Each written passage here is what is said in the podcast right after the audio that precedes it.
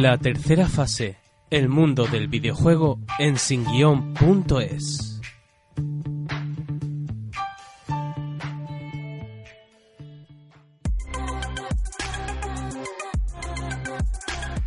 Bienvenidos a un nuevo programa de la tercera fase, programa número 4 de la primera temporada. Hoy comentaremos algunas de las noticias que han ido surgiendo en la Game Fair y, y contaremos con los análisis de Payday 2 y el juego de mesa Eclipse. También queremos deciros que tenemos un sorteo de Crisis 2 Máximo Edition para su versión PC y os comentaremos cómo podéis participar. Rápidamente ya paso a acompañaros a, a los participantes con los que cuento hoy. En primer lugar, saludo cero. Buenas, aquí con muchas ganas de compartir otro programa con vosotros. Bienvenido a Dar, nuevamente. Buenas a todos y con ganas de, de hablar un poco de todo. Link, ¿qué tal? Aquí bien, buenas a todos y bueno, allá vamos. Y por último, Sito, bienvenido. Pues muchas gracias por invitarme otra vez a vuestro programa, por colgarme este caché tan alto, por disfrutar de estas instalaciones, de estas zapatas, de estos combinados antes de empezar y, y espero repetir muchas gracias. Por supuesto. Hoy antes de comenzar el programa queremos detenernos en un triste suceso en el que nuevamente, y como siempre para mal, se han vuelto involucrados los videojuegos. Resulta que el jueves de la semana pasada un niño en el estado de Luisiana mataba a su abuela de un disparo a la cabeza, mientras ésta veía la televisión. En el comunicado del sheriff se desprendía el siguiente, la siguiente noticia. Aunque se desconoce el motivo de los disparos, en este momento los investigadores han sabido que el menor sospechoso estaba jugando a un videojuego en la PlayStation 3, el Grand Theft Auto 4, un juego realista que se ha asociado con el fenómeno de la violencia y otorga puntos a los jugadores que matan a la gente, pocos minutos antes de que ocurriera el homicidio. Algunas de las principales cadenas del país, de las barras estrellas como la Fox o la CNN, han corrido rápidamente a dar la noticia haciendo únicamente culpable a la influencia del videojuego y demostrando nuevamente su ignorancia en este tema. Su hipocresía y su falta de escrúpulos para culpar a los videojuegos queda patente, haciendo la vista gorda en lo que a nosotros nos parece que es el principal problema, que es la venta indiscriminada de armas en este país. Un país eh, en el que las armas suponen unos ingresos de 8.461 millones de dólares. Un país en el que las televisiones están cada vez viendo peor esto de los medios interactivos como los videojuegos y en el que los últimos estudios de Saren destacan que la población entre 25 y 34 años han dejado casi totalmente de ver la televisión. Y no solo eso, sino que los niños a partir de 12 años ya solo tienen una cuota de 129 minutos a la semana. Nadie se pregunta, por lo que parece, eh, si, por qué el niño estaba jugando un juego para mayores de 18 años cuando esto además tiene un control parental. Nadie se explica cómo llega un niño una pistola o cómo encima esta pistola está armada. Encima, para colmo de males, eh, la prensa, la prensa, nuestra prensa, nuestra televisión, en vez de comenta esta noticia evidenciando por las mismas carencias de conocimiento sobre este medio y haciendo nuevamente también aquí culpables a los videojuegos. La compañía, además, Rockstar, la compañía que edita el juego, se ha, se ha, defendido, por así decirlo, diciendo que no hay relación científica entre los videojuegos y la violencia. Bueno, esta es la noticia muy triste, nuevamente. Eh, esto empezó, si queréis, como bien sabéis, con lo de la masacre del Columbia. Eh, se establecen este tipo de relaciones que no tienen mucho sentido, solo que parece, parece que esto de los videojuegos no gusta, no gusta y, tiene, y, estamos siempre viendo que tiende a, a, echarse mierda en esto. A mí me gustaría decir a título personal que me parece una gran hipocresía y además que siempre, mmm, no sé, no sé, incluso los medios nacionales ya difunden esto como si fuese, vamos, palabra de Dios. Eh, no sé qué os parece a vosotros me gustaría que dijerais un poco. No, no vamos a hacer ahora tampoco sensacionalismo con la noticia, pero yo creo que a todos nos indigna, ¿no? Y siempre nos veamos los aficionados a este medio un poco en el disparador por este tipo de, de cosas. ¿Qué tenéis que decir vosotros? A ver, Akira, siempre han puesto en Estados Unidos que si la violencia viene de los cómics, luego que si viene de los dibujos de la televisión, y ahora que si viene de los videojuegos. Siempre tienen que buscar una razón cuando esa persona o es un menor que no tiene ni idea de que matar a alguien, vale, culpa de un poco tienen los padres por permitirles comprar ese juego. Eso también Pero- está claro. Claro, un niño Sí. no puede jugar a un GTA. Pero más culpa tienen por tener un arma cargada en casa. Hombre, Y es que esté al alcance del niño encima. hombre. Es que no hay excusa. No pueden decir que... Y la policía encima es tonta, va directamente a mirar qué jugó el crío para incriminarle sobre eso. ¿Por qué? Yo creo, Yo creo, yo creo que se estaba preparado, no sé, es que Sí. me, me parece muy, o sea, muy fuerte. Y, eh, y echarle la culpa a los videojuegos, ¿qué pasa? ¿Que Hitler mató a 6 millones de judíos porque jugaba la PlayStation 2? ¿O Si Stalin la Xbox existido. 360? ¿O Atila? ¿O eh, que me parece una estupidez? La- el, ser humano, el ser humano es violento por naturaleza. El problema está en que si yo decido matar a un ser familiar, si voy a la cocina cojo un cuchillo, pero si voy al estante cojo una escopeta. Yo no tengo escopetas en casa. Este niño como ha tenido un arma de fuego, él ha sabido manipular. O sea, eh, me, parece de verdad escandaloso no el videojuego, sino que tengan armas eh, en casa armadas. O, o si la armó el niño, peor, porque sabía perfectamente lo que estaba haciendo. También, es que eso es horrible que todos puedan... claro, la, viendo. la- la venta de armas no se puede decir nada porque es un gran negocio de Estados Unidos, como hacerle guerra a otros países y, y la droga y todo eso. Entonces, Exacto, esa yo creo que es encubrimos, la clave. encubrimos lo que no lo que nos conviene, echándole la culpa al más gilipollas que es al videojuego. Es como las tragedias estos de los del avión, de los aviones cuando se estrellan siempre buscan echar la mierda al piloto porque está muerto. Entonces, no sé. Y Yo, de el verdad, esto videojuego- me parece demagogia y estupidez mezclada. ¿Y qué podemos decir de la televisión? Si la televisión se ha convertido en algo repulsivo Sí, últimamente. Entonces la televisión yo, yo no la voy a mirar. O sea, yo yo ni la veo. veo cuatro o cinco series de vez en cuando y es que ni la veo. Lo- Yo compro la, mi tele es para jugar a los videojuegos y para el ordenador, para más nada. Perdón, perdonad que digo una cosa. Ahora voy a dar paso a Dar y a, y a Sito, eh, en el sentido en el que me ha fastidiado mucho como nuevamente, y, y voy a hablar, voy a decir cadenas Telecinco, que es donde yo vi la noticia, hacen referencia a la noticia tal cual la visión americana de echar, o sea, allí vale que hay una empresa armamentística, vale que mueve mucho, vale que hay que responsabilizar algo que, que nadie pueda defender como los videojuegos, pero aquí eh, una, una televisión como Telecinco que deni- denigra a las personas, a los muertos, a todo esto, también se permite el hecho de moralizar y de dar noticias como las da y diciendo lo que dice. Dar, ¿tú qué Pero ¿qué, tienes? espera, ¿qué esperas tú de Telecinco? Si Bueno, es de Berlusconi. Y de todas, sí. Dar, ¿tú qué quieres decir de esto? Vamos a ver una cosa. Eximiendo responsabilidades paternas, evidentemente, porque hay quien tiene la responsabilidad, son los padres. Tú no puedes dejar que una consola sea la niñera de tu hijo porque no quieres atender a tu hijo porque no tienes tiempo para hacerlo. Dejarlo con su abuela en casa, simplemente con una consola para que le entretenga al niño y no Perdona interrumpirte, pero creo que solo le cuidaba, ¿eh? Creo que no era ni su abuela. No, Bueno, sí, la consola, está- la consola era la niñera del niño. Sí. No estoy refiriéndome a que la abuela o la persona está mayor adulta. Bueno, ya, era para decirlo O más. sea, los padres eximen responsabilidad de cuidar a su hijo metiéndolo en una consola en casa. Mira, el niño juega a esto, pega tiros. claro, Y luego le deja una pistola al alcance de la mano.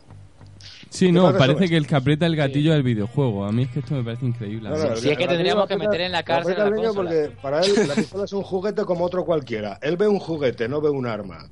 Claro. Dirá- un niño de 8 años no, di- no discierne entre lo que es un arma y un juguete. Claro, no, y el niño también matará y dirá, nah, vuelve a revivir. Porque es así. sea, evidentemente. Claro. Sí, O sea, tú el que... niño está jugando a un juego, no está matando a una persona. Yo quiero que metan en la cárcel a la consola. Vale. Eh, Sito, levante aquí la mano. Pues mira, yo diría que además est- Estados Unidos es un sitio en el que se preocupan y hay estudios sobre casi todo. En especial los videojuegos también han sido objetivos de estudio y además siempre, eh, o por lo general, o los que yo he podido llegar a leer, eh, hacían referencia a que el juego, de- el hecho de jugar videojuegos no hace a las personas más violentas, no hace que se creen además estas situaciones. De hecho, hay estudios que afirman rotundamente que eh, cuando sube la venta de videojuegos, especialmente de los violentos, se producen menos eh, asesinatos y menos delitos de violentos. Mm. Eh, aquí hay un, yo creo que hay un problema, lo que hay unos factores que pueden ser la educación, que pueden ser las tradiciones, eh, que son importantísimos y claro querer eh, es fácil, no es fácil eh, recurrir a los videojuegos como una fuente eh, para culpabilizar de un problema que se basa en otros problemas que son mucho más graves de educación, de, en otros factores. ¿no? Bueno, eh, una noticia muy triste. Yo no quiero tampoco que aburramos con esto, pero Sí que es verdad que ten- tenemos que hacernos eco también de estas cosas porque ya que se echa mierda, pues que menos que lo defendamos aunque sea en cinco minutos. ¿Alguien En quiere la decir algo más? O lo dejamos aquí. Pasamos entonces, ¿no? Sí, pasamos. Bueno, pues nada, vamos a pasar a las noticias directamente ya. Noticias de la semana. Eh, ha habido muchas noticias tras el Game Fest. Parece que no todo lo que se dijo o se filtró en, en ese primer día era lo único que se tenía que decir. Han estado saliendo muchas. Eh, una, una especial, para mí especialmente interesante, ha sido la de Mark Diana, director de productos de AMD, que ha hecho una declaración a, la a un medio alemán en el cual este, este tipo, que ahora, bueno, ahora lo han silenciado, dice que Play 4 es mucho más potente que Xbox One al poseer el sistema UMA en su APU. El sistema UMA, que se llama Heterogeneous Uniform Memory Access, bueno, muy mal pronunciado, pues es un, es un, mm, digamos que permite modificar in situ los datos de la GPU y la CPU indistintamente de a quién pertenezca. O en otras palabras, la CPU puede modificar datos que esté usando la GPU y viceversa, siendo esta tecnología todo un hito en la informática. Mm, Esto parece que engloba, bueno, que enlaza también con las notas de prensa en las que AMD eh, decía que, que Play 4 era mm, la APU más potente que habían hecho. Esto no es nuevo. Y parece ser, eh, puedo decir que en España esta noticia pues, ha salido en medios como GameIt, GameIt han tenido, me ha dicho el redactor además, presiones por parte de AMD, le han llegado mensajes para diciendo que eh, todo había sido, que, que no lo debería de haber dicho y que ellos como marca no se van a pronunciar para no perjudicar a sus otros clientes, que en este caso es Equipo One. Eh, este hombre pues ya han, ya le han prohibido hablar de esto, pero ahí queda, ahí queda el sistema este de memoria unificada que al parecer hace más potente. A mí me parece interesante, pero bueno, luego también habrá que ver cómo influye esto en el desarrollo. ¿Esto a vosotros os impacta mucho o no? Yo creo que ya sabíamos que la, la PlayStation 4 es un poco más potente que Xbox One.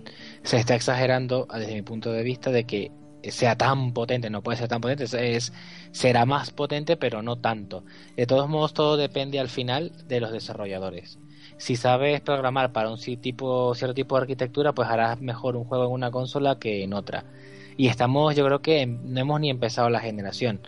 Entonces yo creo que sí, Play 4 a nivel de hardware, por su tipo de memoria y todo eso, será más potente que Xbox One, pero vamos, se verá, se verá con el tiempo, porque hay muchos juegos que van a ser port, muchos juegos van a ser hechos solo para One y muchos juegos van a ser hechos solo para PlayStation 4.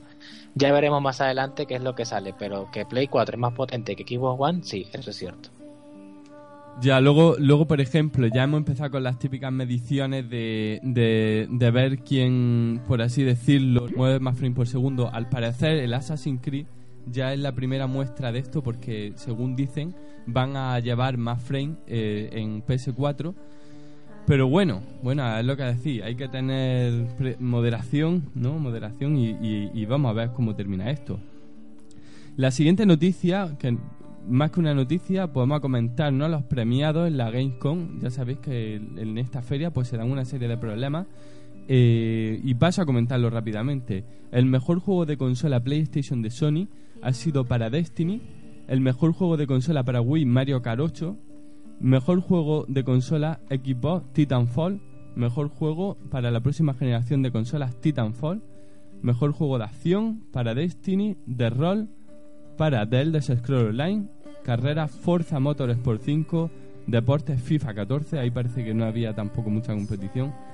Simulación, mejor juego de simulación War Thunder, este juego de aviones exclusivo de Play 4, mejor juego de familia Mario Kart 8, mejor ha- hardware incluido periférico PlayStation 4 y bueno, luego una serie de, bueno, mejor juego modo multijugador online, este es curioso, Destiny.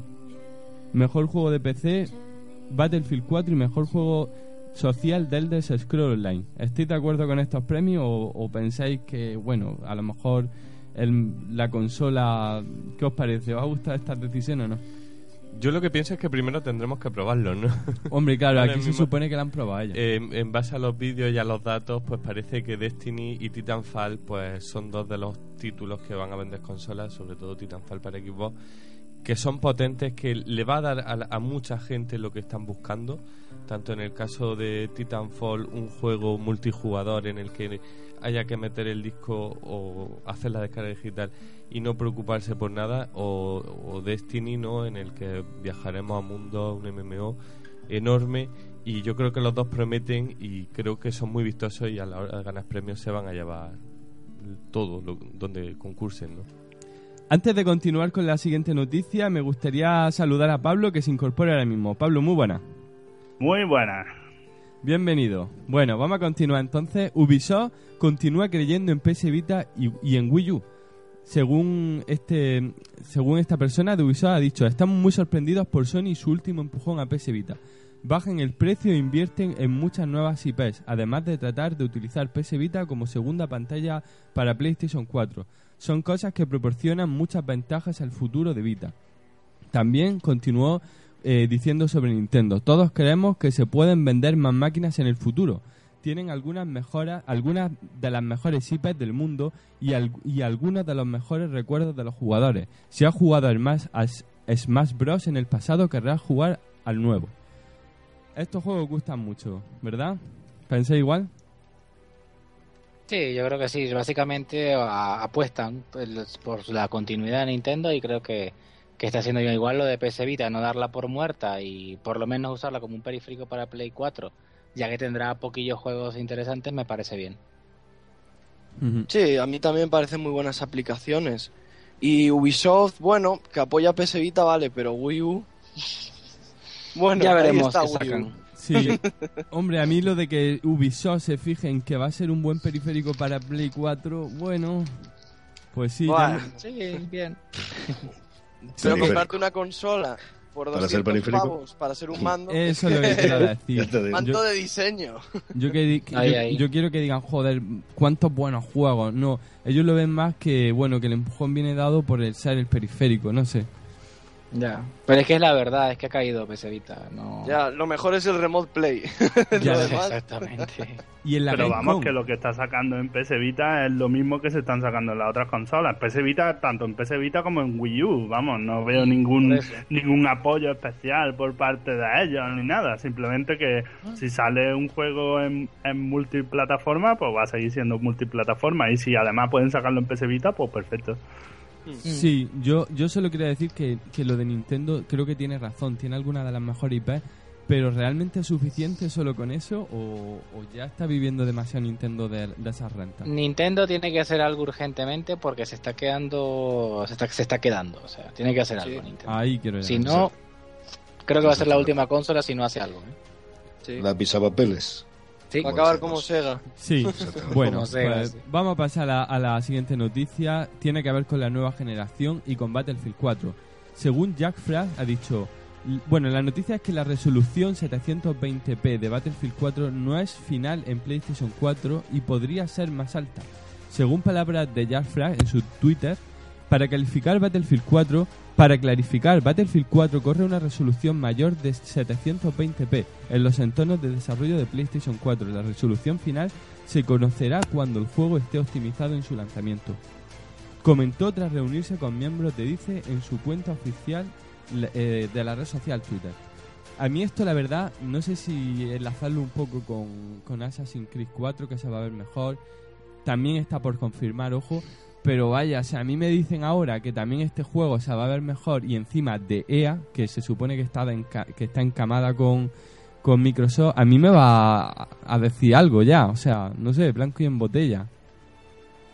Mm, Yo la verdad tengo una opinión en general, ya no es ni por Microsoft ni por Sony nada, pero si esta generación de consolas me van a, me están diciendo que no puede sacar un juego ni en la Xbox ni en PlayStation 4 a 1080p, 60 FPS, o sea, de verdad, o sea, ¿qué, consola nos están vendiendo? no fastidies, yo, yo esa, o sea, la misma Xbox 360 va a 1080p y la PlayStation 3 también. Bueno, no hay pariendo, pero- pero va. Pero no realmente. ¿Qué consola no, Todos está- juegos. no No se supone, no se supone que las APU son la gran maravilla que va a correr a 35 millones, no sé qué. ¿Qué, es esto que nos están diciendo que vaya a 620p? Sí, ¿Qué pero ojo, clase de alta definición es esta? Eso es como si te vas a comprar un Lamborghini Diablo, Murciélago, el que sea, y te dicen, mira, tienes un motor 12 cilindros y tal, pero no puedes pasar de 120. Pues me, me voy del concesionario riéndome. Yo, la, la verdad, yo creo que, creo, o sea, pienso que debe ser porque los, los desarrolladores todavía no están acostumbrados a, a programar en estas consolas, y me parece muy mal. También porque han tenido tiempo para aprender, pero si no pueden sacar de salida un juego en 1080p y 60 frames por segundo, mm, apaga y vámonos. En ambas consolas, ¿eh? no solamente en Xbox, en Play también. Pero yo lo que veo en esta noticia es que se mete a Xbox One en el saco cuando no han dicho nada. No, no, Es de que equipo One no han pueden dicho haber- nada.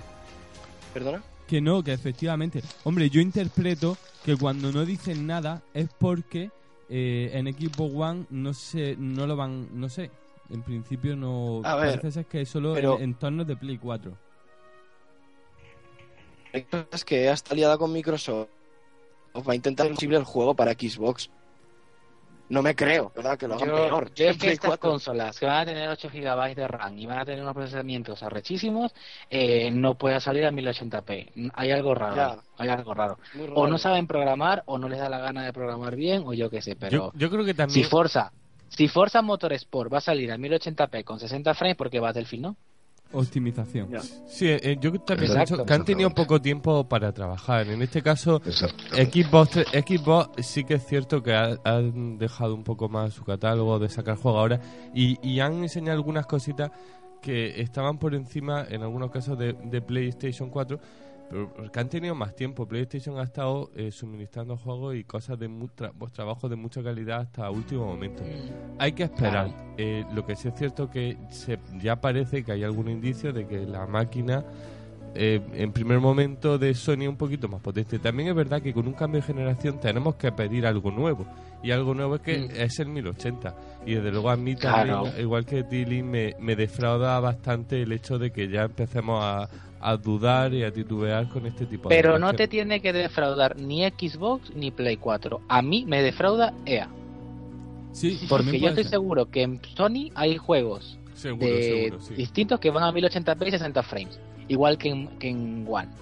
Sí. Porque EA no nos puede sacar un juego a 60 frames, que es un juego de, de, de pegar tiros, que no es un Dragon Age, un Skyrim, un cosa de estas. Para empezar, Es un juego sí, para empezar Vamos. Killzone. Killzone multijugador va a 60 frames en el multijugador Claro. y 30 en el Yo lo, yo lo que vuelvo al tufillo es que esto va a ser un port de la 360 hacia la One y de la Play 3 hacia la Play 4. Y se ha quedado en un port. Mm, Bueno, Porque el juego ya lo tenían para esas consolas. según Y ahora lo tienen que pasar a las siguientes consolas.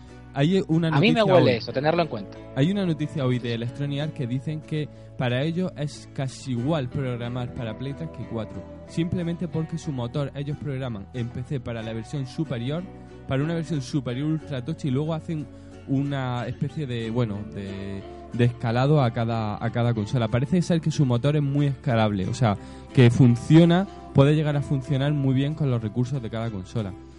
Pero vaya, parece que, sabes que no se está aprovechando. Me, me huele a que nos están troleando porque si es así, pues deberían sacarlo a 1080p. Más razón tenemos nosotros para reclamar el 1080p. Sí, lo de Es los que me parece muy fuerte, de verdad. Lo de los ports es muy interesante. eh, como en toda nueva generación, primero se, se suele programar para PC y después se porta Siempre. para las distintas. Sí. Y después ya sí se coge una plataforma, sobre todo cuando los equipos de desarrollo le han cogido el ganchillo al, al cual- a una de las plataformas y se porta hacia la otra. Este, ¿quién ganará o por así decirlo, quién, eh, quién se llevará más portabilidades? Ya lo veremos, ¿no? Creo que está por ver. Al final se va a ver mejor en una PC si tienes un PC potente. Seguro, Sí. seguro. Pero Vale. es que haciendo estos ports, o sea, que no, que sabemos programar para Play 4, mentira, no lo estás llevando a 1080p. O sea, es que ellos mismos se desmienten, ellos mismos se dan. Pues sí. Pero bueno, Vale. vamos al siguiente. Yo también pienso que, que también puede ser en parte por, por la herramienta de programación. No sé por qué, pero mm, también es verdad que, por ejemplo, llevar un juego de 720p a 1080 es un consumo de recursos mucho mayor que, que, por ejemplo, escalarlo desde 720 a, a 1080. Es decir, Cierto. no sé si lo habéis entendido. Llevar lo que es la, el aspecto gráfico a 1080 directamente no es lo mismo que coger claro. 720 y reescalarlo. Efectivamente. Y yo, yo creo que en muchos juegos lo que van a hacer va a ser un reescalado directamente, ¿eh? Por lo menos los primeros, hasta que no se domine del todo la- las herramientas de, de programación que tienen. Mm. Yo creo que eso va a ser lo normal en principio y después ya veremos cómo avanza la, la generación. Siempre que es, más esperamos- sencillo pasar de menos a más que de más a menos. Por supuesto. Claro. O No, sea, es que nos claro. esperamos juegazos ya desde un principio, cuando no, a ver, tienen que adaptarse las cosas. Ya estamos aquí, oh, no, a ver, calma. Hombre, Las la Xbox suceden. 360 empezó con un Halo 3. Pero ojo, Y el Halo 3 era un juegazo al lado de los juegos de la sí, época. pero Link, Halo 3 no iba ni a 720. O sea, Por Halo eso, 3 por no iba ni a HD. Pero era, bueno, pero yo digo la, la diferencia Sí, es con, con los juegos de eso era, era bastante. Tú, yo me acuerdo que tú me dijiste, si está grabado en uno de los programas, que no, que Sony está dando su motor gráfico para que aprendan a jugar un año antes y tal. Y yo te dije, ojito que eso no es así. Ojito que van a llegar a estrenar la nueva generación y no van a saber programar para la consola. Mira lo que está pasando. Vamos a ver. Hombre. vamos a ver. Programar si saben, lo que pasa que seguramente mm, las herramientas que tienen, vamos a ver, eso lo, lo explicaban hace poco, que tienen como varias fases de desarrollo en cada consola, es decir, tienen una fase inicial, una fase intermedia y una fase final. En cada uno las herramientas se van mejorando. Entonces la fase inicial normalmente cuenta con muchas de las características de la consola están capadas completamente. Mm. Entonces, conforme va avanzando la generación, se van liberando esas, esas aplicaciones nuevas. Entonces, claro, va teniendo más potencia conforme eso. ¿Para qué hacen eso? Primero, para tener control sobre lo, sobre lo que se está desarrollando y después para que se vea realmente una evolución. No Sí. lo que se está viendo, que básicamente si dejamos la fuerza bruta desde el principio de generación, pues lo que se va a ver simplemente es un- una línea recta. Vamos Sí, a ver pero, pero lo que pasa lo es que esta, esta consola, la PlayStation 4, es ocho veces una PlayStation 3. Y la PlayStation 3 ya la están programando a 1080p nativa. Es que Pero debería muy partir de juegos, ¿eh? 1080, Sí, pero de no tiene 720. juegos en 1080. Muy ¿eh? poco. Tiene A reescalado. ver, los hombre, el, el Metal Gear se supone que estaba en No, no, 1080p. no, no, no, No, no, creo que No. solo el Gran Turismo y un par más, ¿eh? Muy poquitos, de hecho. Pues, pues, pues muchos con- Sonyer me habían dicho que sí y se les está cayendo la máscara ahora mismo. No, No, claro, lo es que tienen es rescala. 720 con reescalado a 1080 en determinados Exacto. momentos. Pero Nacho, Sí, no, pero a mí me habían dicho que era nativo, el Metal Gear. no tienen ni eso algunas veces. Vamos a ver una cosa. Si, si de mano te dan todo, la generación va a durar año y medio, dos años. Nada, por supuesto. Bueno, vamos Esa a pasar. Eso vamos estoy de acuerdo, chicos. pero lo que también tienen que comprender es que estamos hablando de una consola de, cuar- de quinta generación que debería empezar en los 1080p. Sí. Vamos a pasar. y de ahí para arriba. Pero de Exactamente, de ahí para arriba. Pero es que es- no- no, no van a 720. conseguir de ahí para arriba. Esta noticia, de todas formas, esta noticia no vamos a extendernos más, ya, ya la iremos viendo. Estamos muy calientes con el tema nueva generación, pero debemos de dejar que corra un poco el aire, para que vayamos viéndolo con perspectiva. Bueno, la noticia, la siguiente noticia es muy triste, y además tiene que ver con una empresa que nos encanta aquí a todos, que acerca de lo, del contenido filtrado de GTA V. En bueno, hay una culpable. En este culpable ha sido Sony Europa eh, a través de la PlayStation de la Store europea pues eh, y de la descarga digital de Grand Theft Auto 5 se ha filtrado eh, por lo visto el juego.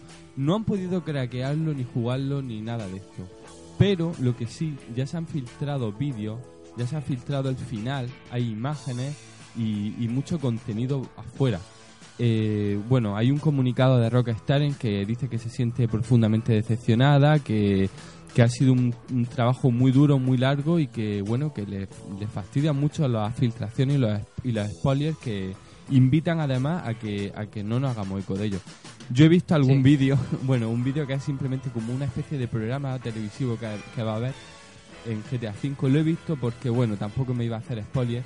Pero a mí me parece que, que efectivamente esta empresa es la típica que no te muestra nada nada, nada. Ya lo, lo han hecho con más Paint, con, con GTA, con el 4, con Red Dead Red Dead Redemption. Hicieron lo mismo. Los vídeos estos, solo ellos publican sus vídeos explicativos y duele un poco. En fin, eh, ¿qué os parece esto? Cuando Bueno, a no creas, se les yo lo prefiero. las cosas. Ya, bueno. Bueno, tampoco es así, tío, pero vamos. Que también a mí me ha parecido muy mal, pero... Uf, Además que parece ser que a Sony se le filtra todo. Sony debe de ser como un colador. Sí.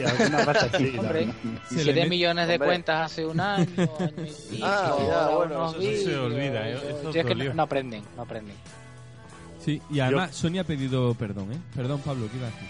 No, que lo que quiero decir también es que me parece también un poco exagerada la reacción de Rockstar en general, porque lo que se ha filtrado al parecer simplemente son am, unos cuantos mm, modelos y tal y cual de, que van a ser de descarga y la intro del juego, o sea que No, pero no creo que el final también, ¿eh?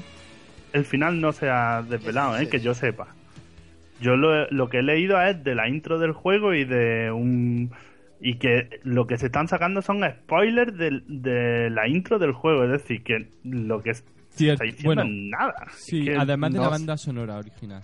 Mm. Sí, Perdona, pero Joaquín. me parece una No, tontería, pero Joaquín. no tendría que filtrarse nada. O sea, eh, Claro. Evidentemente. si, eh, A ver, eh, no- para no es que cualquier haya filtrado. desarrollador que quiera mantener algo en secreto, lógicamente le va a fastidiar muchísimo que alguien coja y te, te haga la puñeta.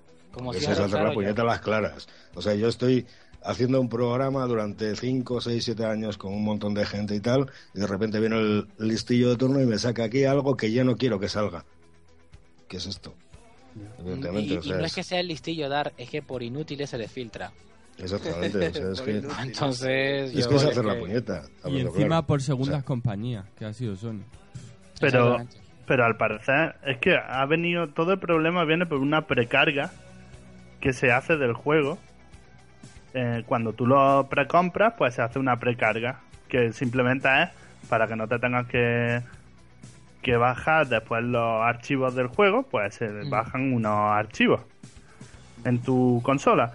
Pero Sí. que también te os digo una cosa, esos, esos archivos que se bajan mm, podía haber sido de GTA V que de otro cualquier otro juego y también se hubiesen filtrado igual porque mm, no es culpa de eso ¿eh? yo creo que, que lo que se ha filtrado son son cosas menores ¿eh? comparado con lo que podría haber filtrado y que eso se puede hacer con cualquier precarga ¿eh? Bueno, pero de todas formas, Pablo, eh, es que Es más, nuevamente a Sony se le se hace filtra. así, ¿eh?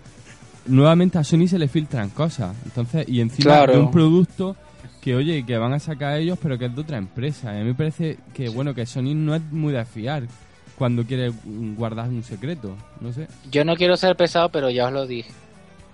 Eso no es de fiar. Sony no es de fiar. Bueno, Yo, yo que Rockstar no le no saco más juegos para su consola y ya está. Qué cabrón. Sony, o sea, muy bien. Bueno, pues ya está. Eh, la siguiente noticia eh, es un poco sobrada. Microsoft responde a Sony sobre el cambio de política. Phil Spencer en declaraciones a Eurogamer ha dicho Lo que me encanta de la situación actual es que siempre está recibiendo comentarios de los consumidores, ya sea desde las redes sociales como Twitter o en foros como NeoGAF. La gente te va a decir cómo se sienten en relación a tus decisiones. Sigue diciendo, esta conversación a dos bandas es una fortaleza. Algunos han intentado hacer ver que lo que estamos haciendo es algo malo, pero no estoy de acuerdo. Tenemos una plataforma para jugadores. Y bueno, y por último va más allá. Los jugadores invierten su dinero en lo que quieren jugar y van a seguir diciéndonos en qué quieren gastar el dinero y lo que les gusta sobre la plataforma ofreciendo feedback en áreas donde serán más críticos. Vale, aquí yo sé que todos queremos decir algo. Yo en el programa pasado dije que me iba a comprar el equipo One. me tiré a la piscina y, y claro, eh, que este tío diga esto, la verdad es que es un poco un poco tomadura de pelo. Además me sienta mal, joder, qué sobrado de mierda va, ¿no? O sea, ya sabes que con eso, con esa cosa que estaba yo ofreciendo, con esa nadie no le íbamos a querer, no me diga ahora que están mirando por mí y que tú lo que quieres es que bueno, que hacen mucho caso del feedback y esto a mí me parece muy oportunista. Mm, sí, bueno, la a mí verdad me es parece que sí. bien igualmente. Porque Pues que sí, una no, gran no. empresa nos escuche y nos atienda, pues se valora. Porque al final quien compramos somos nosotros. Ellos no ganan dinero de la nada. tienen que esforzarse. Y me parece buen cambio. Pero vamos, sí, está muy mal lo que hicieron al principio. Eso no se lo quita a nadie. A mí también, a mí Yo- también, sí, de hecho me la voy a comprar por eso. Y, pero una sola cosa y te doy pasolín. Eh, Sí. Me voy a comprar Xbox One, aun sabiendo que esta gente es así, por la, por bueno, por otras ventajas que me ofrece. Pero yo creo de todas formas que esto para Microsoft era el plan B. O sea, en realidad, perdón, esto era el plan A. En realidad ellos sabían que, que lo que habían ofrecido no le iba a salir. Pero si colaba, pues no lo iban a meter.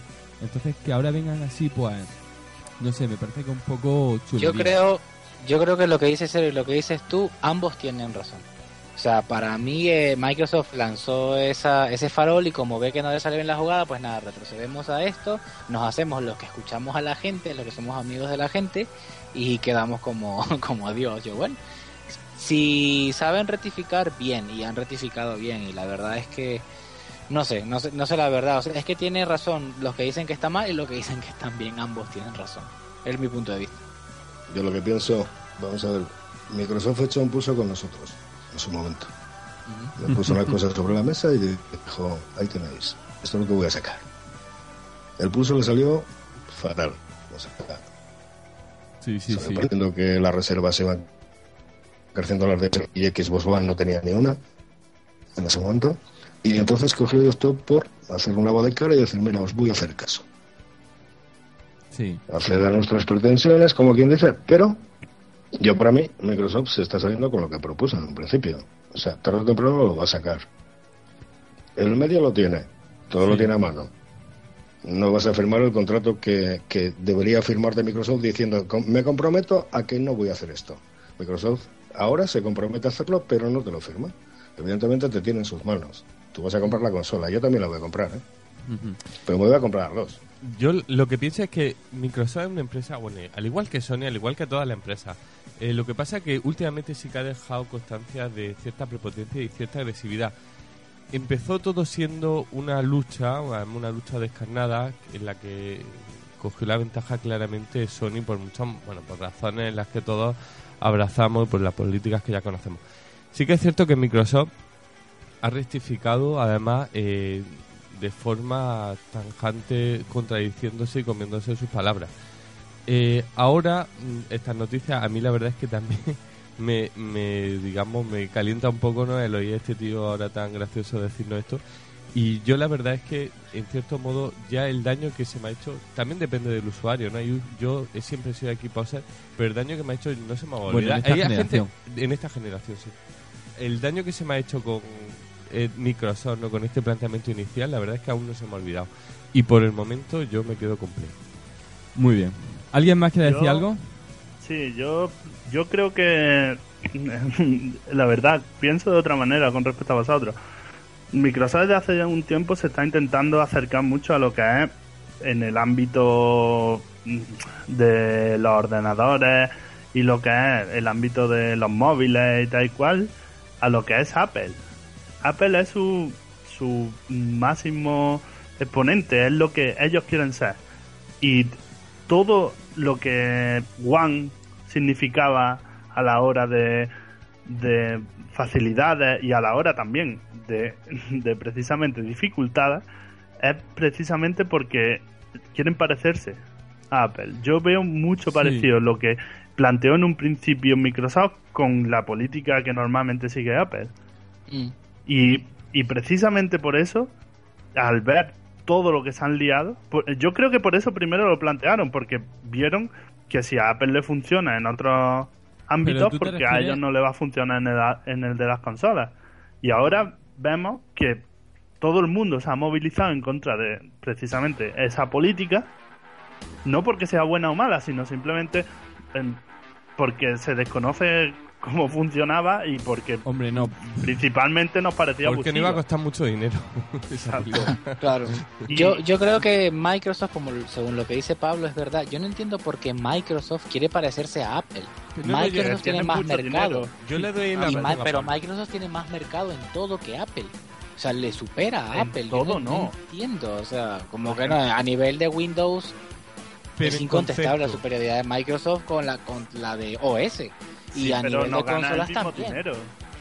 Por supuesto que no, un Apple que debería costarte 100 euros te cuesta 3.000 euros. Claro, Eso es está claro. eso te digo. Pero ¿para qué? Si yo, o sea, yo no entiendo esta gente que ha entrado a trabajar ya en Microsoft que van ta- tan quemados. Yo no sé si es de la universidad o, o no sé qué pasa, o será el agua, o que Estados Unidos experimenta con ellos y no lo saben.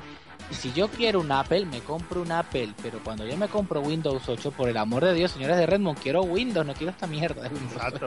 na- Que este ya- Windows 8 Bueno, es un Apple eh, encubierto, como- OS. como- Y Mac OS no me gusta, yo quiero Windows. Sí. O Como sea, y último cuando dato, Me compro Xbox, quiero Xbox, no quiero ni Play, ni, Ma- ni Mac, ni nada de eso. No, es que no entiendo a, a Microsoft, de verdad. Por favor, Bill Gates, ya que no estás muerto, vuelve a Microsoft y vota toda esta gentuza, que es una porquería. sí, Bueno, ya, ahora se va el.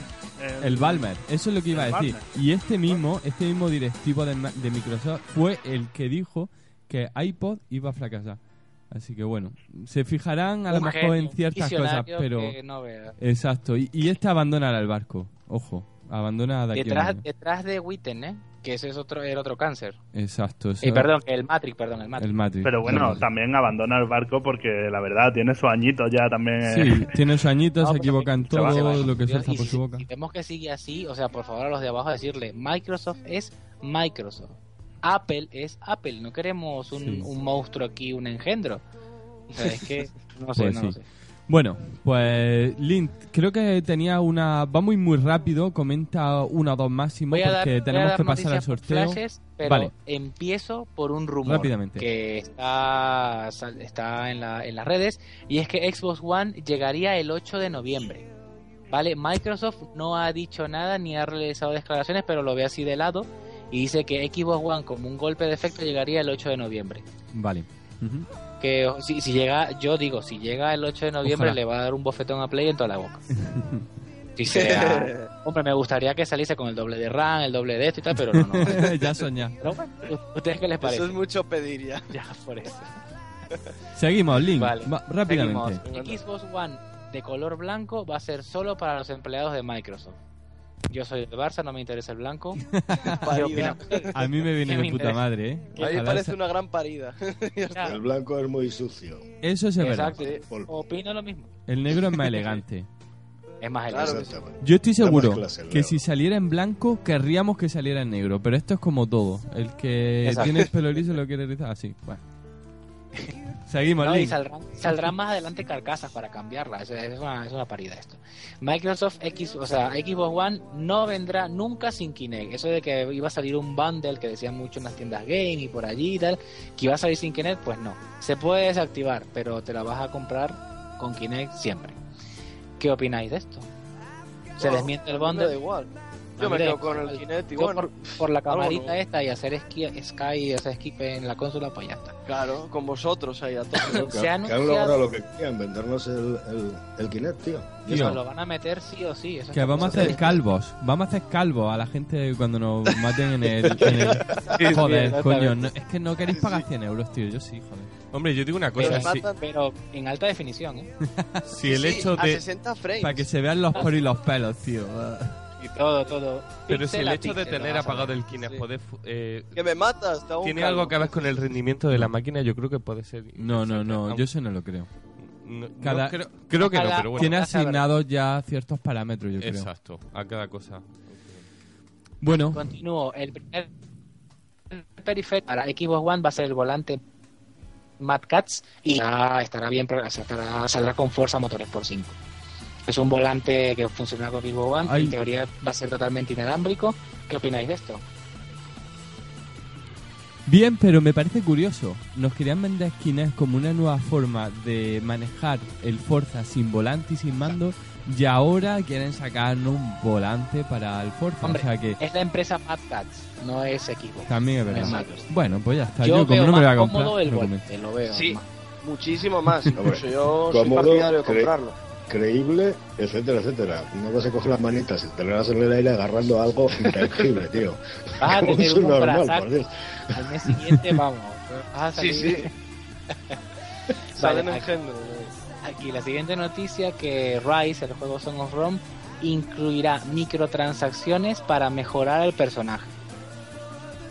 Buah, madre mía. ¿Qué os Bueno. parece? ¿Qué os Bueno, parece?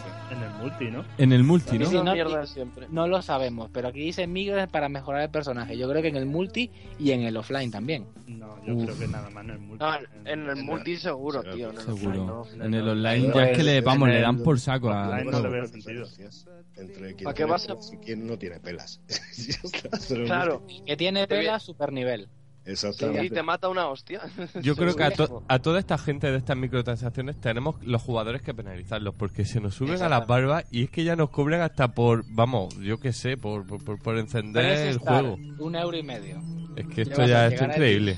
A mí me hacía mucha gracia cuando decían todo esto de que eh, tú te comprabas una película para, para Equipo One y si Kinect veía que había más de seis personas, eh, paraba automáticamente la película y te hacías pag- pagar más. O sea, Sí, sí, muy me parece grande, tío. increíble ya Sí, surrealista. Ese es, el sueño dorado de la CIA de la CIA. y del FBI Bueno, y de todos estos. Tú tío. piensas que ahí había negocio. Tú invitas a tus vecinos cobrándoles entrada, dices, venga, págame y ves la película que yo quiero y ya está, tío. Sacas chollo, Hombre, es negocio. Pero tenía solución, ponías la cámara mirando al techo y ya está, ¿no? Sí, A dice Kinect, tenga- eh, no detecto a ninguno. y no te deja verla. Link, Se queda- bloquea. O, o les pones unas máscaras con tu cara a todos los y detecta el mismo. O te escondes detrás tío, del sofá. Yo creo El que... ojo, el ojo que todo lo ve va a ser el que... El ojo, el ojo de Sauron. sí. ¿Alguna noticia ver, más, Link? Para finalizar Sí, ya, sí. la última. Con- continúo. Anunciada la beta de Fable Legends para el primer trimestre de 2014. Bueno, no hay mucho que hablar. Bien, normal, tampoco. Tengo, ah, tengo aquí una lista de los 33 juegos que van a salir con la PlayStation 4. Uf, 30 bueno, di, di si quieres- Ya, yo creo que podemos... Hombre, ya sabemos más o menos... Es que supongo que va a comenzar muchos títulos Es que indie. la, la gran 20 son indies. Claro, bueno, ya está. demás- Yo creo que podemos remitirlo a... lo, dejamos así. porque- Sí. Sí, Va a ser muy largo. Eh, Exactamente. Creo que parece que no, ¿eh? pero hemos grabado muy, muy seguido con- y han salido muchas noticias. Yo no me esperaba que. Y, y tantas que vamos a dejar hoy en el. Viene, viene cargadito, sí. Vale, para finalizar, ya hemos acabado con la sección de noticias, pero quiero, quiero comentarle a los oyentes un sorteo. Vamos a poner en práctica sorteo en la tercera fase porque queremos que a la vez eh, nuestros oyentes participen en el programa. Ya hemos hecho muchos llamamientos para que os animéis y la verdad es que nos encantaría tener, ya hemos tenido un oyente, pues teneros en cada programa, la verdad. Eh, bueno, ¿este sorteo en qué consiste? Pues mira, eh, queremos regalaros el Crisis 2 eh, Máximo Edition para la versión de PC de una forma muy fácil. Simplemente el nuevo juego, el juego que analizaremos la semana que viene, va a ser Rayman Legend. y queremos que nos enviéis a la dirección co- contacto arroba sin guion punto es vuestro análisis. Simplemente con enviarnos una, pues bueno, vuestras impresiones o en el tiempo que vaya a tener para jugarlo o, o vuestro análisis nos vale. Un pequeño análisis, eh, algo que podamos leer, que no sea excesivamente largo y, y ya está. Simplemente el primer análisis que nos llegue, pues le- lo leeremos en directo o es más, si queréis, contar, eh, podemos contar con vosotros en el programa y además el juego, por supuesto, Crisis 2 Máximo Edition de regalo para PC. Entonces, pues bueno, creo que, que a ver si se anima, ¿no? La gente. Como decía este, a jugar. Pues sí. Bueno, vamos a hacer una, una pequeña pausa musical, vamos a, a descansar. Eh, ha habido mucha tensión y, y más que le pondremos conforme vayan... Yo sé que es que esto de la nueva generación lo llevamos esperando mucho tiempo y cualquier cosa pues tiene mucha, tiene mucha mecha. Así que bueno, hacemos una pequeña... Y, y venimos con el análisis de Payday 2. Ahora volvemos.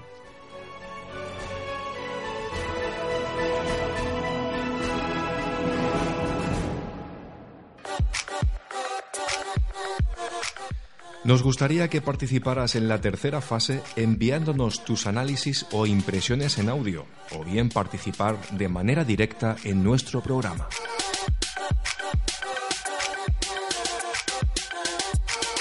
Te recordamos que puedes contactar con nosotros a través de las siguientes vías. Contacto arroba sin guion en Twitter como la tercera fase y también en el apartado de contactos de la tercera fase punto sin guion punto es. Análisis de la semana.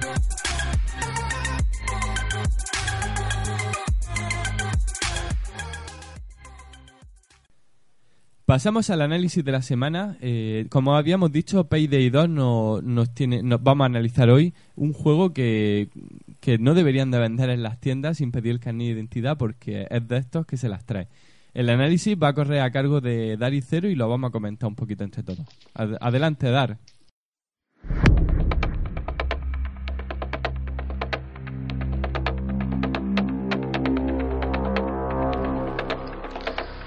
Cuatro personajes en una callejuela dejados por una furgoneta.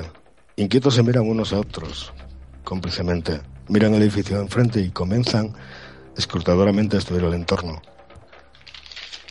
Se dirigen al edificio mirando con detenimiento cada esquina, cada puerta, cada cámara y estudiando detenidamente los movimientos de los policías que lo vigilan. Nada pasa desapercibido a sus ojos y mentes. Un meticuloso estudio para lograr sus fines. ¿Y cuáles son estos? Dinero fácil y rápido. Así comienza la mayor parte de las misiones que nos propone este nuevo y sorpresivo título que viene de la mano de Overkill Software, compañía sueca nacida en el año 2009, cuyo comienzo fue la exitosa aparición en los PCs de Payday The Haste, el cual vendió más de 750.000 copias.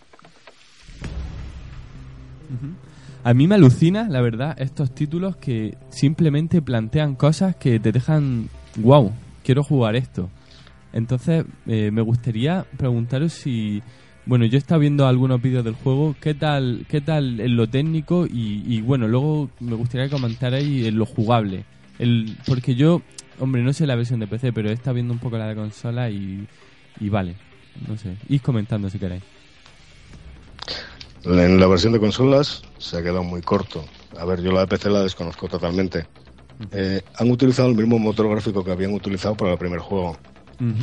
Y digamos que es un motor gráfico muy atrasado simplemente para que el juego pueda funcionar perfectamente en ordenadores de vamos a ver de baja gama. Vamos a ponerlo así no Ajá.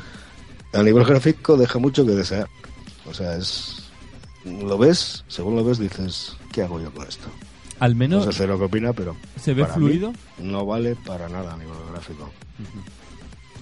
Pero tú qué dirías? cero qué opinas Eh, yo opino que mm, las animaciones, bueno, los gráficos, lo primero, son muy bajos, coincido con Dark, eh, podrían haber sido mucho mejores y mm, las animaciones son penosas, eh, vamos, estamos, podrían haberlo hecho mucho mejor. Se Quizá- nota que usaron el antiguo, el anterior motor gráfico. Quizá a esta altura ya le estemos, le podamos pedir, yo creo, un poquito más, ¿no? A este tipo de juegos. Sí, Pero de todas formas, tal cual lo ha leído Dark, que me queda así un poco, madre mía. Parecías el que ha planificado todo. Eh, me gustaría saber si una vez que está en el juego es inmersivo, o sea, si realmente presta comprarlo, si es una experiencia, si tú estás, eh, ¿qué te digo yo? Entras con la bolsa, estás sacando a los fajos mientras otro compañero está pendiente de que nadie se mueva, en, nadie salga del banco. ¿Esta experiencia se traslada de forma efectiva o no? A nivel multijugador, si lo compartes con otras personas, sí. A nivel de jugador único en campaña, no. Los bots no sirven para nada. En cambio, la experiencia real de este juego es cuando juegas con otra gente, cuando compartes el juego, cuando cada uno se especializa en una rama específica para poder ayudar. Había, Hay ¿cuántas cuatro ramas ramas? en el juego. Una sería el- la mente maestra, otro sería el técnico. Es- este, el técnico se dedicaría, por ejemplo, pues tú vas a hacer el atraco, pones su aparatito y todo lo que sean móviles y cámaras A lo utiliza. perdona El- interrumpirte, pero ese no es el técnico. ¿No? Ah, no, No. es el fantasma. Exacto. Bueno. El técnico es el que pone explosivos. Eso era yo. El técnico eras tú. Exacto. Tú haciéndolo yo tu como, mierda. yo como era la mente maestra no sabía, no sabía lo que hacía. Yo soy el que vuelo todo. Claro. El mente maestra, por ejemplo, eh, aporta botiquines, cura, cura, los pone ahí para que se curen los compañeros y aparte de eso tiene la voz más carismática dentro del juego. O sea, a él los policías pueden obedecerle en un momento determinado. Digamos que los impresiona con la voz, ¿no? Serían como poderes que tiene él, ¿no? Esa clase, ¿no? Sí. Eh, sí, son las, digamos, las especializaciones que tiene cada personaje aquí. Ajá. Muy bien, y por ejemplo, sé que cuando lo estabais jugando, por lo que me comentabais, eh, al jugar los dos, no sé si el juego transmite eh, la experiencia efectiva o se hace un poco caótico, porque algo comentabais, ¿no? Mira, este juego, o somos cuatro, o sois cuatro personas, o sea, la gente que se lo compra tiene que ser mínimo cuatro personas. Si no, es estúpido jugar a este juego. Porque tienes a dos bots mirando a las musarañas sin hacer nada y tú te jodes directamente. Es así. Porque con solo un civil se escape y llama a la policía, la cagaste. Ya está. No, y, lo- y los botes eh, están en la calle. Ajá. Encima. Están en la calle, situados en dos esquinas, sin moverse, sin hacer absolutamente nada. Y hasta el momento en que no comienza la acción, como quien dice, Sí, ellos no hacen absolutamente nada. Y les tienes que llamar para que vean. Sí. sí. Bueno, pues entonces parece ser que no, no resulta del todo creíble, ¿no? La experiencia con este juego. Aunque el planteamiento Solo cuando parece sois bueno. cuatro personas. Que eso es lo vital, claro. Claro, Bueno, podríamos cuatro. hablar también de la dificultad. O sea, ¿Qué es un juego táctico y estratégico en el cual el reto sería hacer un atraco o una de las misiones De forma desapercibido, ¿no? Exacto. Eso, eso es, es la base esencial del juego y Sin el reto que, nadie que más te llama a hacer y lograr, ¿no? Pero es imposible. Cosa que ni él ni yo solos conseguimos, porque es imposible, exacto. Porque es que una vez, yo me acuerdo, estando en el banco, que tiramos a todos al suelo, lo teníamos todo controlado, habíamos cargado a todos los policías, estábamos poniendo ya el taladro, y de repente, un civil en la calle pasa mirando por la ventana y Joder. llama a la policía. Mi reacción fue ir detrás de él y matarla al instante. Pero yo, yo me cabré a unos niveles, vamos. Madre y Dark mía. también, por supuesto. O sea que hay que tenerlo todo muy en cuenta, parece, ¿no? Sí. Por, por ejemplo, tener a dos dentro del banco y a dos en la calle. O sea, es que hay que tener mucha gente. Si somos solo hay que, dos, hay que, no sirve hay que nada. controlarlo todo. O sea, es el Claro. controlar el entorno totalmente y, y todas las amenazas que te vienen tanto exteriores como interiores del edificio. O sea, es, Es que, que- es increíble. en eso es lo que está bien hecho. Por eso se llama simulador de atracos. Es que es en realidad un simulador de atracos. Es perfecto en ese detalle. Ajá. Hombre, En las jugabilidad- respuestas, las respuestas de la policía a veces son muy locas. O sea, eso es otra historia Ya, bueno, van Que- un poco a saco, sí. que van a saco. O sea, da igual que haya civiles tirados en el suelo atados, que les puedas meter cuatro tiros y O la que haya policía minas entra, colocadas. Van a saco, les da igual. van a saco. O sea, entran allí a arrasar. Sí, sí, sí. Y eso Sí, tampoco, vamos a ver, eso deberían controlar. Está bien que tengan... Bueno, eh, perdona interrumpirte, pero Dime. también entran equipos de rescate. Y rescatan a los civiles. Anda. Sí. Ojito, eh, que los he visto. Una Así cosa. que- Si entran, entran los SWAT, normalmente, tanto por atrás como por el techo como por delante. O sea, Sí, sí, en helicópteros y la polla. Es, es previa, eso. previa bomba de humo, para que no veas. Y ellos a escondidas hacen su tarea sucia allí dentro. Tú no ves muchas veces. Meten gases venenosos y todo por, por los conductos de ventilación. Eso es perfecto. Y la- lo peor son las tropas, digamos, los, las tropas élite, como quien dice, ¿no? Que ya te vienen blindados, te vienen con, con, arma- con un teaser, ¿no? Sí, esto rayo serían este las eléctrico cinco que te deja paralizado. Hasta que Esas son las tropas-. Las tropas, digamos, que más guerra dan a la hora de atracar. Y una cosa que no me gusta es que, por ejemplo, en un atraco de un banco tienes tres puntos única y exclusivamente específicos, tanto de salida como de, de partida, ¿no? Sí. Una vez que cometes el atraco, tú tienes que irte a la furgoneta con tus cosillas. Y esos tres puntos específicos, pues, ¿qué quieres que te diga? No, no sé, es demasiado limitado el juego. Demasiado limitado en entorno, en situación, en localización y, y a nivel gráfico. Sí. Digamos que Por lo que ejemplo- dije de las calles, ¿no? Tú te vas por una calle y te ves una pared de cristal que no puedes pasar, pero la calle continúa. Sí. Y en esa calle que continúa tú ves a un señor que está viniendo por la calle allí lejos. Tú no le Entonces, puedes pegar un tiro de lejos. una duda que tengo. ¿Hay muchos bancos para robar o no? O joyerías, creo que también hay joyerías, ¿no? Todo esto. Hay mucho, hay Lo que contenido. hacen- Sí, sí, pero lo que hacen es usar el mismo mapa cambiando las cosas de, sitio. Sí, es, algo así. es lo que te hace que un atraco sea distinto siempre.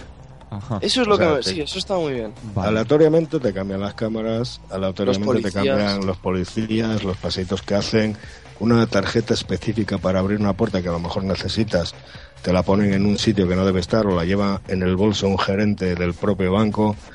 Mm, Es lo que hace que cada, cada misión sea distinta.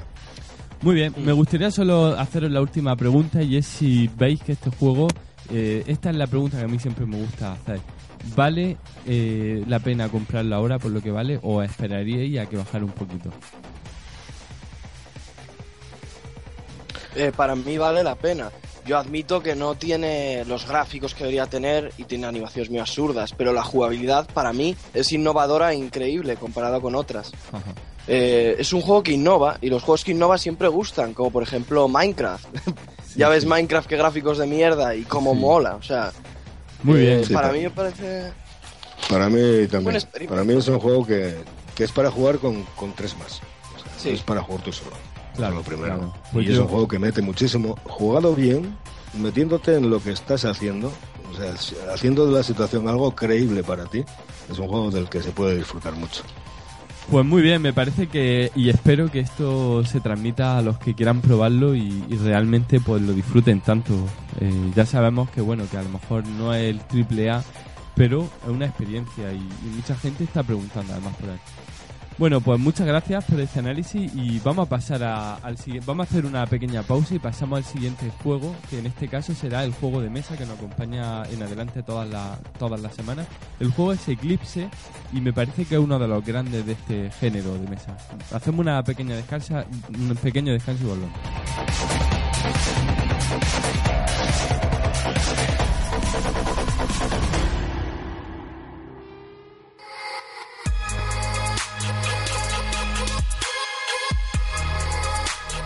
Estás escuchando un podcast de singuión.es.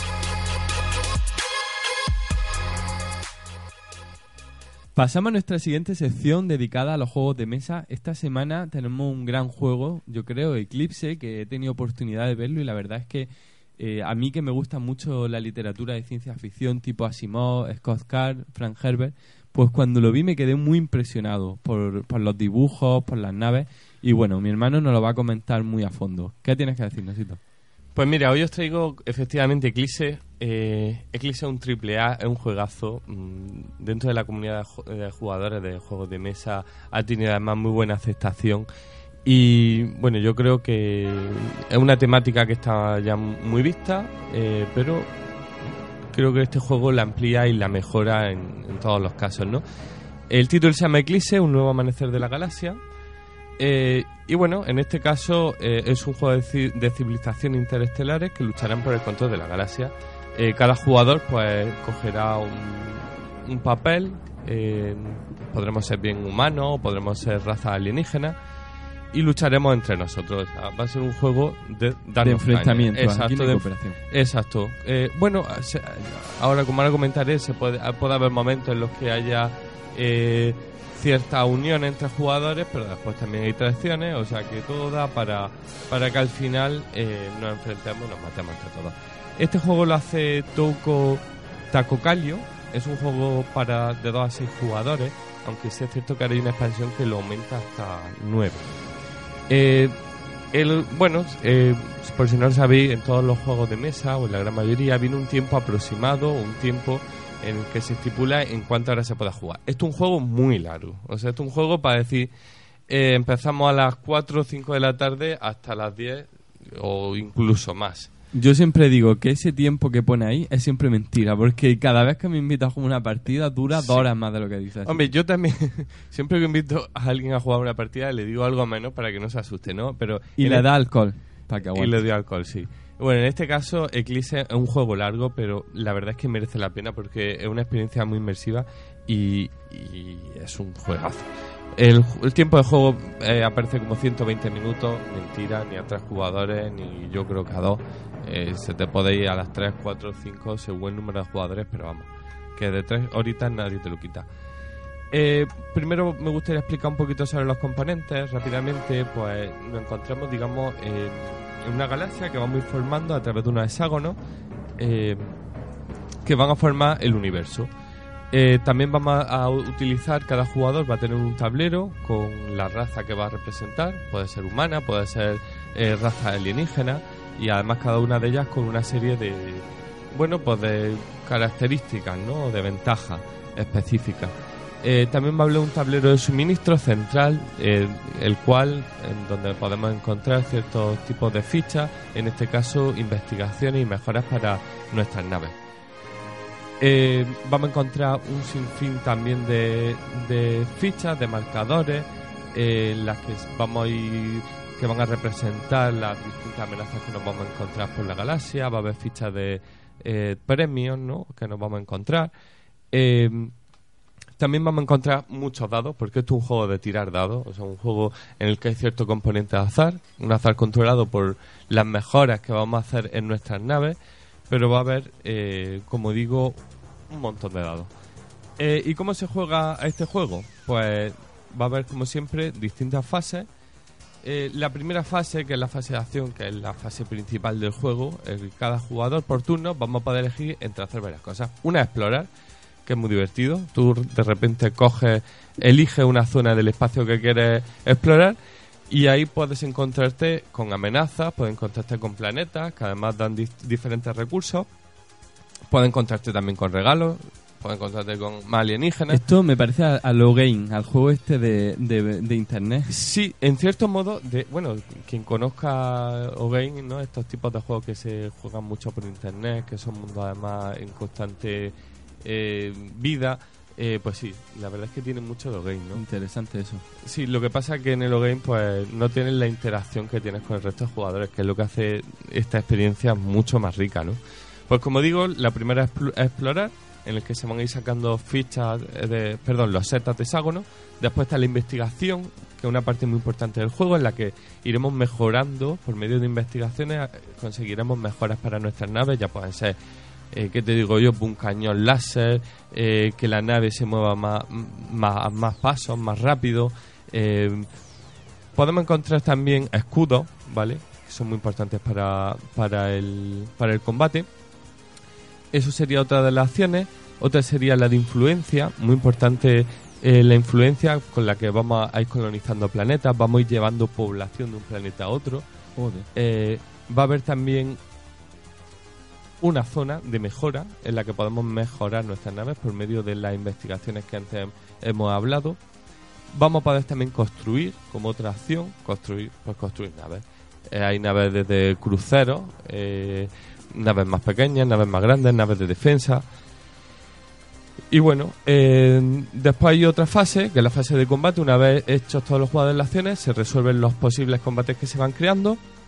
Una fase de mantenimiento en la que eh, se vuelve a reorganizar todo. Y la fase de limpieza en la que se retiran de los combates las naves, eh, se hace un recuento de los puntos de economía que tienes, de, de investigación, etcétera, etcétera. Y vuelve a comenzar una nueva, una nueva fase.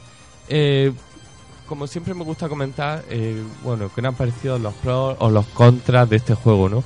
Eh, yo diría que la alta calidad de los componentes es sin duda una de ellas. Los tableros son preciosos. Es ci- Es cierto, los tableros personales son un poco finos, pero las imágenes son de mucha calidad. Eh, los tableros hexagonales con los que vamos formando el universo también son de mucha calidad. Eh, las naves, las navecitas, que una parte muy importante en este juego que vamos a utilizar, eh, son estilo reto. O sea, hay mucha gente que le gusta, otra gente que no le gusta absolutamente nada. Un poco Space Invader, eh, las navecitas, pero a mí personalmente me gusta. Ahora, de hecho, eh, la casa va, va a editar una solo las naves para comprarse por separado Ah, para bueno. los que, digamos, no le haya El terminado. DLC, de- ¿no? De turno. Exacto, el DLC de turno eh, para los que no les haya gustado este, este punto, ¿no? Creo que el juego es muy rejugable, al igual que pasa con los videojuegos, muchos de estos juegos, una vez jugados, pues dices, bueno, pues ya la experiencia creo que he tenido suficiente. Este juego es muy rejugable sobre todo por el tablero, ¿no? Por ser hexágonos modulares, cada vez va, a- va ir saliendo una configuración de tablero y va a dar nuevas, nuevas posibilidades. El reglamento está muy bien escrito. Además hay una versión multilinguaje eh, en español con muchos ejemplos. O sea, yo creo que para un juego tan grande, con tantas acciones, con tantas posibilidades, eh, el reglamento no asusta. O sea, esto... Esto para primerizos es muy importante porque tú dime que te compres un juego de esto y yo he visto algunas instrucciones que dicen, madre mía, es que tengo que estudiar esto. Sí, exacto. Bueno, y, y ya no lo grande que sea el reglamento, sino sobre todo lo bien redactado, explicado que esté y los ejemplos con los que puedas contar, ¿no? Que es lo que hace que, que la, la aventura, el adentrarte en, en el juego sea, sea buena, ¿no? Después, pues, sobre todo, bueno, pues un juego muy intenso en el que hay azar, en el que hay batalla, hay diplomacia, hay traiciones. Joder, macho. O sea que hay, hay de todo. Es un juego que, ya te digo, es muy emocionante. Eh, por hablar de algunas contras para finalizar, pues mira, eh, la única contra eh, se puede dar, eh, como hablábamos la semana pasada con Tolkien, cierta cantidad de análisis parálisis, o sea que esto puede ralentizar el juego, el quedarte para ¿qué hago ante tantas cosas, no?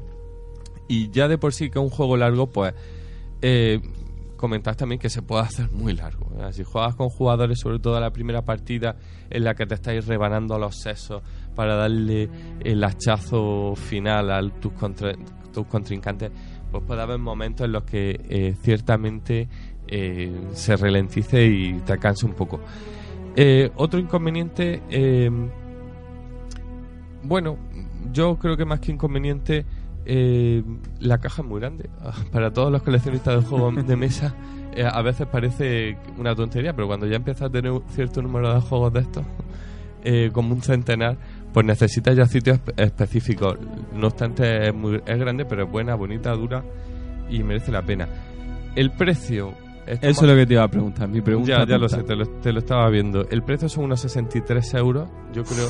eh, parece Uh. caro. Bueno, oye, 60 ¿qué vale un videojuego? Estamos hablando de precios Vale, similares vale, y, vale. y estamos hablando de un juego rejugable de que tiene unos una cosa física que va a poder eh, llevar, transportar. No te van a cobrar por jugar multijugador con tus amigos.